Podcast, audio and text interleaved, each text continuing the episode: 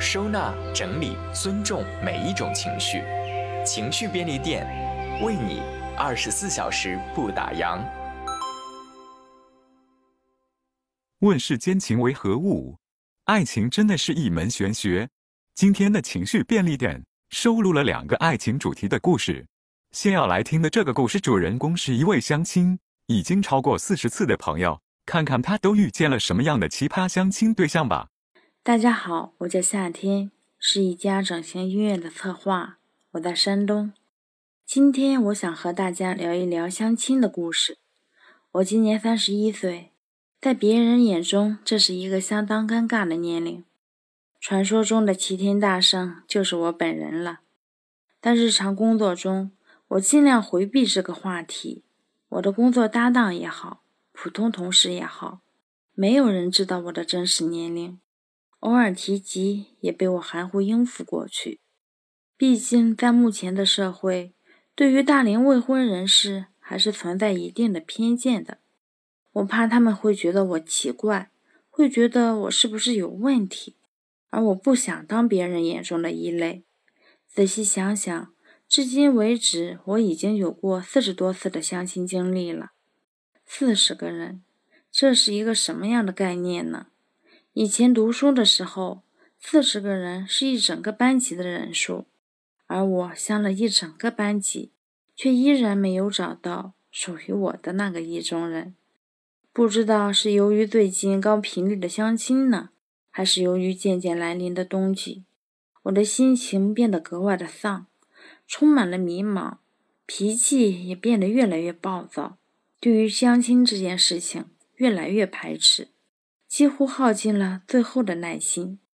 也许相亲本来就是一件相当摧残人的事情，你看中了别人，别人没有看中你，你会失落。会自我怀疑，别人看中了你，你没有看中别人，会苦于如何拒绝。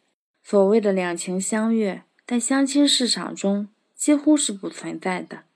爱情不知道从什么时候开始，变成了一种遥不可及的奢侈品。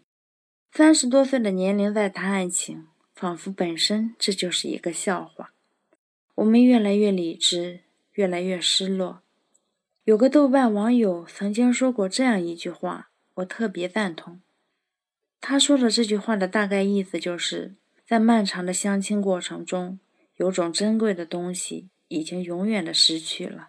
这种东西是什么呢？也许，也许就是一点点心动吧。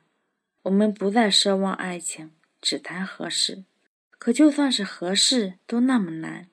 对于相亲，我越来越排斥。越来越没有耐心，可却不得不去面对这件事情。毕竟到了这个年龄，也没有什么其他认识异性的途径。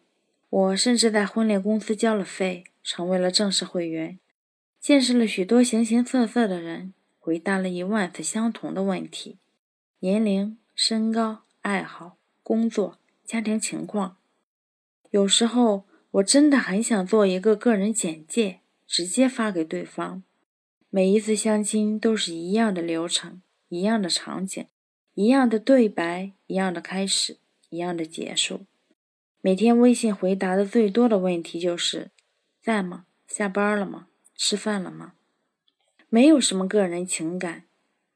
有一段时间，我看到“吃饭了吗”这句话都觉得烦躁，因为有些人总是一天问你三遍“吃饭了吗”。不论你回答吃与没吃，对方都没有其他话题了，就是单纯的执着的问你吃了吗？我可以理解男生找话题也很不容易，两个陌生人确实也没有什么话题，但我只希望，我祈求不要每天重复的问我一个问题：吃了吗？在我眼里，这些问题通通属于无效对话，既不能拉近彼此的关系。也无法起到了解对方的作用，所以没有了耐心，仿佛在和机器人对话。我在这个过程中见识了许多许多的大龄男士，有的约在咖啡厅里见面，他点了份牛肉汉堡和薯条，我点了杯柠檬茶，结果我刚坐下来，对方就要求我帮他拍照，我当时真的很诧异，但为了不让对方尴尬，于是故作轻松地说：“可以的呀，我拍照技术还是很不错的。”结果拍了一遍又一遍，对方总是不满意。于是我充当了他一晚上的摄影师，拍了大概有三十多张照片吧。最后他挑了其中一张，经过精修之后发了个朋友圈，配的文案是“偷得浮生半日闲”。回去没有再联系。他照旧乐此不疲地发着各种精修过后的照片，打造着精致小资的朋友圈，真正的男版的上海名媛。还有个男生，第一次见面就直接说：“我找对象就只有一个标准，那就是要找个漂亮的，就是只要长得好看的。”并且对方大言不惭地说：“他们那里的彩礼就一万，但女方的陪嫁还是挺多的。”我试探性的问。陪嫁是什么标准呢？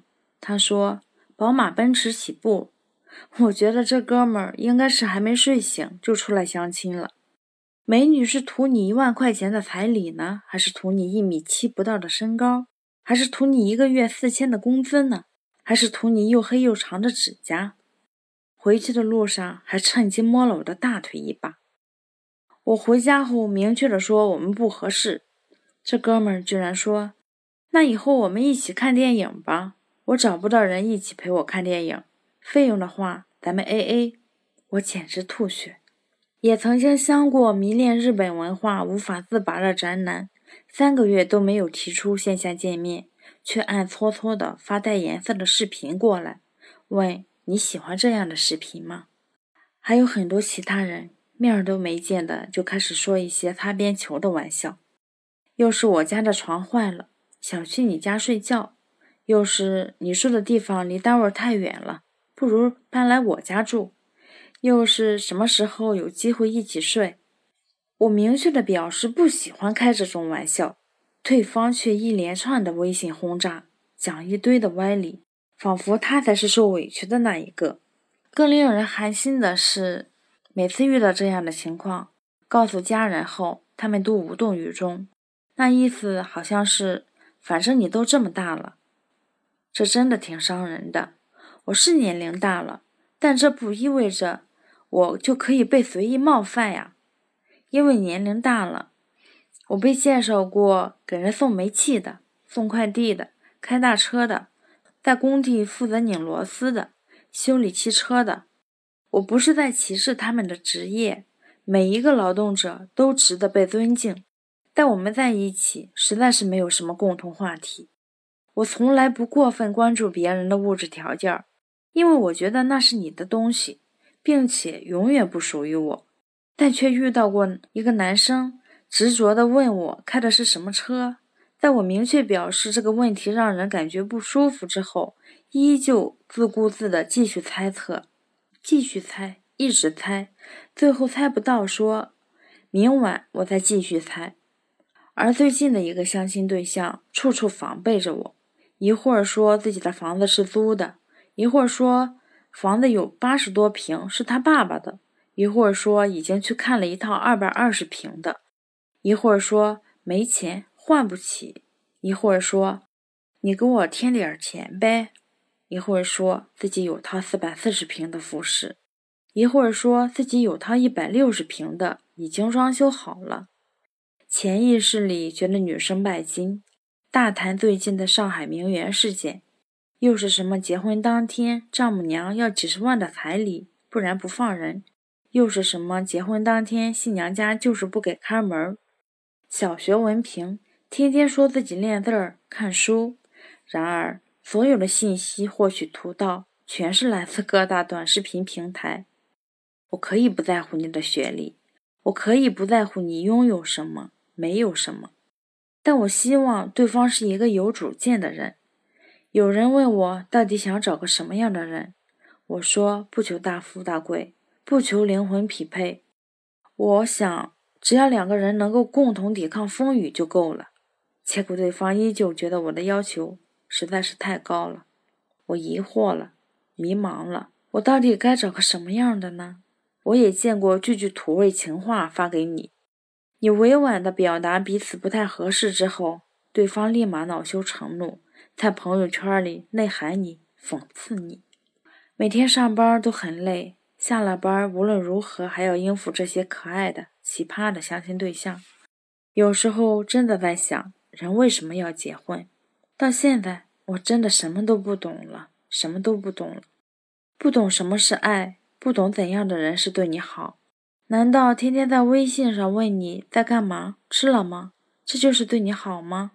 可我知道这一切都不该是这样的。因为我永远会记得当初那个不顾一切，为了一个人飞越千山万水的执着，而不是像现在的自己漠然的看着一切。嗯，就这样吧，让遗憾留在过去，顺其自然的继续等待吧，等待着属于我的缘分吧。或许会来，或许他永远不会来了。听完了第一个故事，不知道你的心情怎样？可以在留言区和我们说说你的经历和感受。接下来节目继续。第二个故事的主人公正在经历失恋，他想问的是：孤独终老就是我的命运吗？我叫柠檬茶，今年二十八岁，来自四川成都，从事法律相关工作。今天我想分享我对孤独终老的一点思考。最近我又有两个好闺蜜要结婚了。内心既为她们感到高兴，又觉得有一点小失落。不知道是不是我太矫情，总觉得闺蜜结婚以后相处的感觉突然就变了。她还是她，但是她又已经不是她了。她曾经只是单纯的是我的朋友，而如今，在是我的朋友这个身份之前，她先是别人的妻子了。看着闺蜜们幸福的模样，回头再想想自己，确实有些羡慕，但又觉得可能每个人都有自己的命运。对于我，感情之路确实不太顺利，也许遇不到那个对的人，孤独终老就是我的命运吧。我的初恋是一段持续了八年的感情，在这段感情里。我深切的体会到，为什么有人说结婚不是两个人的事，而是两个家庭的事。还没有走到结婚，处理双方家庭关系已经让我心力交瘁。两年多以前，这段感情最终没有开花结果，而我的感情观似乎也因此发生了巨变。我不再想结婚，甚至对婚姻很是恐惧。但又想要有一个人可以陪伴自己。对于婚姻，我有时甚至会想：现代社会真的还需要婚姻吗？为什么两个人不能单纯的喜欢就在一起，不喜欢就分开呢？婚姻是不是反而会让感情变得不再纯粹呢？这些疑问偶尔也会跟朋友交流。但是他们总觉得我的想法有些离经叛道，所以我也还没有找到答案。去年六月，我迎来了一段新的感情。在一开始的时候，我觉得对方似乎就是那个所谓的适合过日子的人，我甚至有了想要结婚的想法。但是在最初的激情褪去以后，我就很快进入到了时常想分手的平淡期。那在一起那种一眼可以望到头的日子，让人对未来生活没有一点憧憬。那时候也不知道是自己不会再爱了，还是只是因为对方确实不是那个对的人。今年终于还是结束了这段生命周期只有八个月的感情，原因是因为。突然发现对方欠着数额较大的网贷，结束这段感情，自己觉得终归算是一件好事吧。如果迷迷糊糊的继续谈着恋爱，然后走到结婚，未来的自己可能大概率会后悔吧。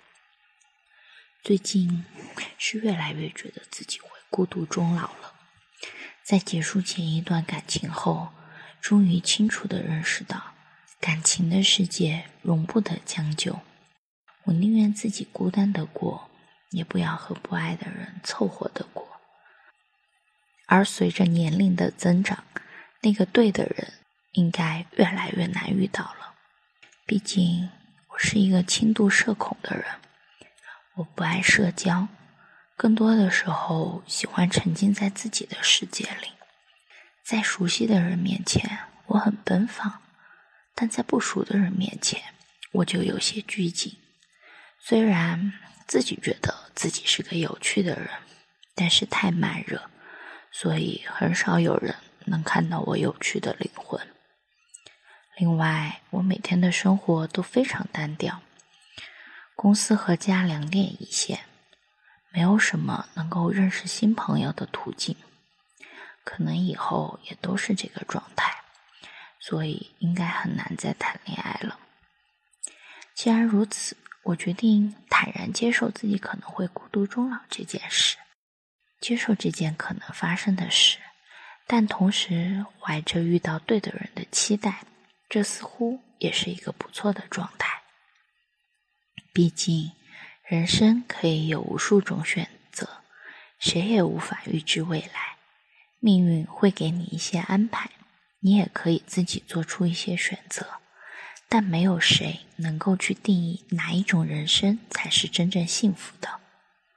和心爱的人生儿育女是幸福的，一个人环游世界也可以是幸福的。我觉得只要能够获得内心的充足和平静，也就足够了。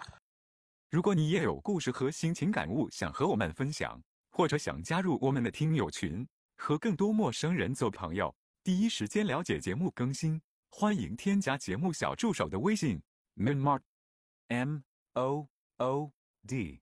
M A R T，我们下次再见。